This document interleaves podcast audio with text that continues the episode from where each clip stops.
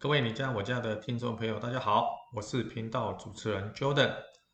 呃，今天我们要做最后一集的这个十大家电的终极呃选购指南啊。那最后一集呢，我们想呃跟大家分享的一个家电是大家近几年来关注度很高，但是真正用在自己的住宅内的家电系统很少。那这是什么家电这么好玩呢？而且摆在我们最后一集，那原因就在于，就十大的家电里面的哈，很多的家电都是我们非常熟悉的，而且几乎现在我们都是每天在用。唯独这个家电呢，基本上是很多家庭也没有，而且现在很多装潢的家庭也没有在用，甚至没有考量到进去的。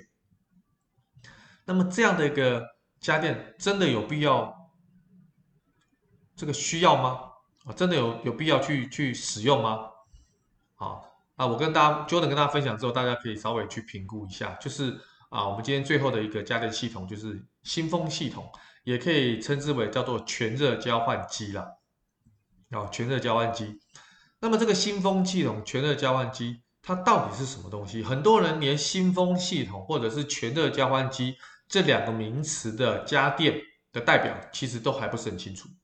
所以呢，我今天特别想要做这个这一集，也是我们在十大家电的选购指南当中的最后一集，想要跟大家分享什么是新风系统，什么是全热交换机。好，那它到底是用在哪里？为什么啊、大家都没有听过哈？可是我跟大家报告，就是说，因为现在大家都知道，台湾是一个非常呃地狭人稠的地方哈。所以很多的现在目前的高楼大厦的住宅，基本上都开在这个呃快速道路啦、捷运系统啦、呃这个所谓的这个轻轨哈的附近或者两侧，尤其在台北市跟新北市这种高度密集的这种住宅区域当中，我们看到很多的呃高速跟快速道路，好，不管是这种呃呃这种市民大道，哦，或者是六四六五的快速道路。它的周遭两旁有很多都是住宅啊，住宅的房屋哈。那其实它相对的粉尘的灰尘跟空气污染是非常严重。那现在的环境当中呢，其实我们常常是处于在密闭的室内环境当中，而我们都总以为说啊，开了冷气，那空气自然哦，那内循环跟这个向外的排气哈就很顺畅。所以其实，其实我跟大家报告，冷气哈只有内循环，它没有外排风的功能。很多误以为它有排风功能，它没有，它就是内循环。因此呢，如果你有配合的全热交换器，好，能够为室内哦引进室外的户外的新鲜空气，那要排出室内污浊有病毒的一些挥发的物质，就可以达到改善室内空气品质的效果。那很多人说我开窗就好了，我开我开窗就不要那么麻烦。开窗有很多的问题，就是第一个就是它没办法过滤一些杂质进到这个屋内来。第二个就是说噪音很大。其实我觉得噪音很大也是个关键，因为很多住在捷运两旁的这些住宅哈，因为捷运的这个尤其是地上的捷运，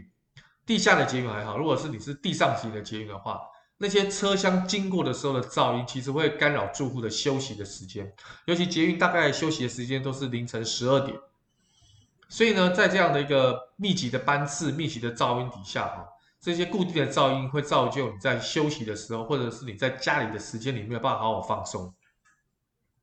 好，所以呢，这个时候的新风系统或者是全热交换机呢，它其实就可以克服这个问题，克服问题，好。所以呢，全热交换机呢，将两股这种所谓的气流哦，做能源的交换，引入室外新鲜的空气哈，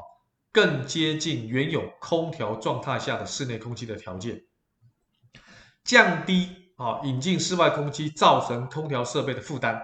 而达到节能省电的目的啊。所以呢，简单来讲就是说，全热交换机呢，就是通过换气，提供室内新鲜的空气，让我们呼吸的健康。让我们的身体的效能更好。好，那所以呢，刚才提到就是说，全热交换机是什么？那为什么要装呢？因为密闭的空间建筑是室内人员的活动啦、啊、装潢的建材啦、微生物啦、粉尘啦，很多多样化的污染源在室内，可能充满了室内空气的污染源，一氧化碳啊、二氧化碳啊、尘霾呀、尘埃啊，都是过敏的来源。所以你在清扫上其实要花费很多的时间。所以我们常常为了避免脏空气啊进入到我们的室内，会将窗户关起来。但是窗户关起来，好像会好像隔了污染源，好像也隔了噪音。但是在密闭的空间环境当中，我们无法呼吸到新鲜的空气啊。家中的小孩跟老人可能一早起来就无精打采，或者是因为闷而晕眩而头痛，甚至到严重到呼吸系统受到影响而发生过敏的现象。空气的品质不良、人员的不适、疾病的传染等等这些状况，也就是所谓的这种病态的建筑症候群。那这些病态的建建筑症候群，如果你不去改善，长久累积下来，对于你的身体健康就是一种伤害。所以，如果你安装这种所谓的全热交换机，就是新风系统的话，那因为经由长时间的机械式的进风，你就个进进风跟排风，你就可以保持室内常态的 CO2 的活氧值了。啊，而且说实在话，哈，政府对于室内空间哈，其实规范也越来越严格。立法院最近也通过了空气品质法规哈，尤其是营业场所，住宅还没有，营业场所的空气品质没有达到水准的，加予以开罚，严重者哈甚至要停业。所以。这些法规也是与时俱进的做一些变化，那甚至现在啊、呃，针对这种啊啊、呃、室内住宅的噪音啊，比如说你地板的使用的程度哈，现在政府也有相关的规范，所以你现在不做，你以后还是要做，因为政府的规范就是如何。好，所以跟大家分享就是说，新风系统全热交换机呢，就是有这个优点，优点哈，那。很多人会问啊，那全热交换机跟那个清净滤净器有什么不一样？那这个答案很好玩，就是说空气的清净机啊，一般是针对室内的空气哦做过滤，它是没有办法引进户外新鲜的空气，所以在密闭的空间里啊，仍然会导致二氧化碳的浓度的过高。那如果使用全热交换机啊，你不但能引进户外新鲜的空气，还能将室内的废气排出去。达到交换的效果，重点哦，交换的效果，两者的功能不但不同，而且全热交换机本来就可以取代空气清净机啊，因为它本身还可以过滤什么户外的新鲜空气，所以如果你装你装了那个全热交换机啊，跟空调两个都有装的话，基本上空气的清净机，哎，还可以省了一笔不小的费用。好。那提到了，那跟冷气有什么差别？冷气就不能少了，为什么？因为全热交换机啊，在管线方面啊，它无法与冷与冷气冷气连接了。好，那所以基本上呢，啊，这个冷气跟全热交换机呢，基本上你不能把全热交换机当做冷气使用，它是可以降低室内的温度，但是它没有办法像冷气一样有这种所谓的啊这种比较低的温度的这种功能。好，低的温度的功能。好，所以呢，原则上，全热交换机跟冷气是要搭配使用，不是择一使用哦，不是择一使用。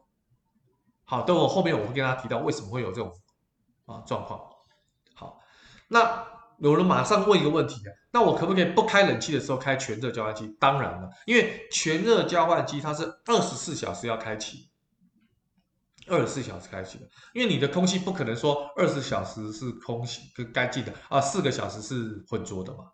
不太可能。所以在你不开冷气或是开冷气的状况下，一样可以开启全热交换机，享受新鲜的空气啊。比如说夏季的时候，你晚上比较凉爽，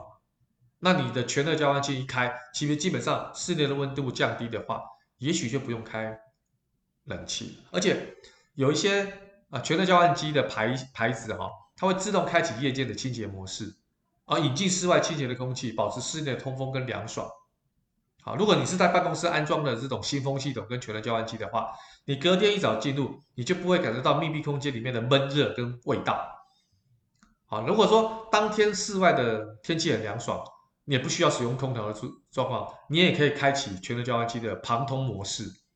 不经热交换，直接引进室外凉爽的空气，同时进行室内外换气，确保随时的空气清新。好，所以呢，这个是一个非常好的一个新风系统。好，那有人在问啦，那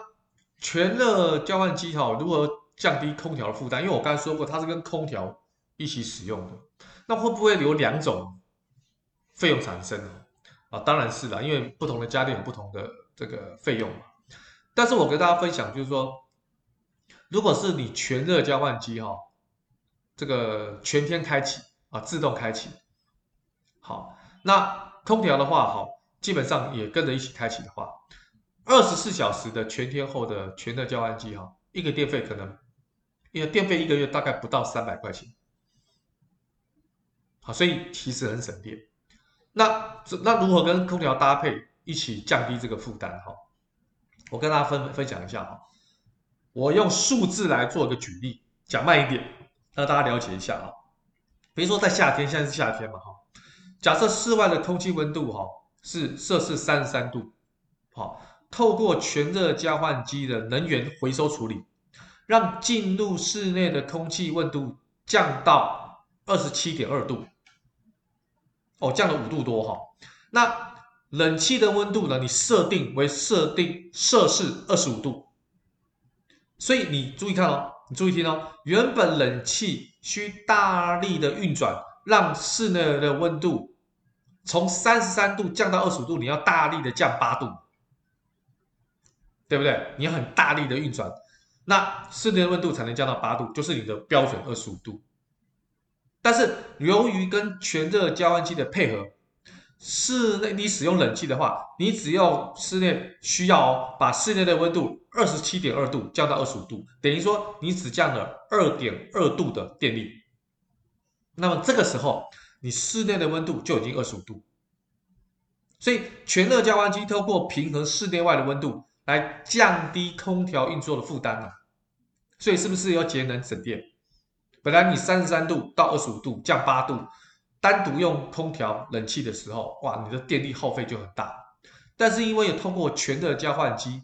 本来三十三度的，透过室内的温度的调节到二十七点二度，所以你冷气的话，基本上就不必从三十三度了，你的起始点是二十七点二度，所以你设定到二十五度的时候。只有降低二点二度的电力，这个来回差距很大，所以这就是全热交换机跟空调配合的时候，你的空调反而什么负担没那么重，这个时候是不是可以节节省一些费用？肯定的，肯定的。但是我还是强调一点哦，很多人说，那你这个全热交换机你就可以代替冷气了。我刚才说过，全热交换机主要做室内外的换气。跟能源回收，可是冷气主要功能是什么？是降温。全热交换机它主要的功能不是降温，冷气是降温，一个是做室内外的换气跟能回收，一个做降温，所以两者搭配的话，基本上就可以达到节能跟节费，缺一不可哦。好，跟装潢小伙伴跟啊装潢的业主稍微提一下，那。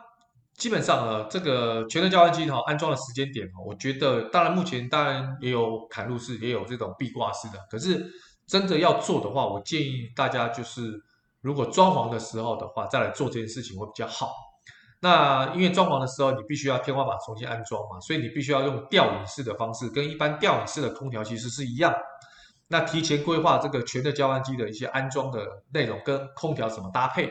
好。当然，基本上呢，这个装潢做这些事情比较好。那当然没有装潢的时候，你也想用这种所谓的新风系统的全热交换机也可以，只是壁挂式的这种啊管线的设置哈，有时候可能会区域比较复杂。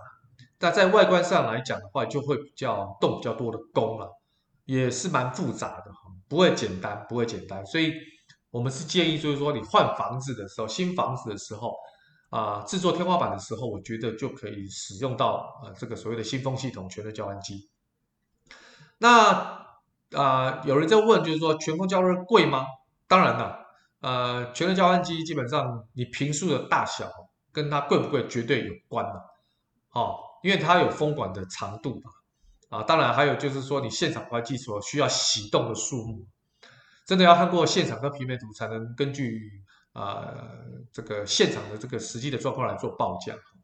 当然就是跟一般的冷气来讲的话，可能目前的价钱是稍贵一点点，稍贵一点点啊，但是考虑到你可以到二十四小时。啊，有这样一个新鲜的空气，又可以防止一些噪音啊，又可以让自己的这个空气品质不会降低的话，它真的是一个不错的一个新的家电系统。好，那至于品牌来讲的话，当然有进口跟国产比较，大家一定要做个功课，做个比较。那将来我也会开一集针针对新风系统的全能交换机来做一些品牌的开箱，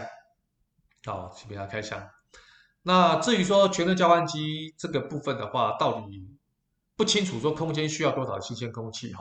我觉得有很多公式可以来做哈。那今天不是要讲公式，因为基本上我们声音的话用讲公式的话，各位听得会很不清楚哈。那只是说它有几个方法，各位可以去 Google 查一下。第一个就是基础的换气计算法，第二个就是换气的次数的计算法。那基础的换气计算法比较适合在商通，比如说什么补习班呐、茶艺班，这个人数比较多的室内空间，我觉得用基础换气的计算法比较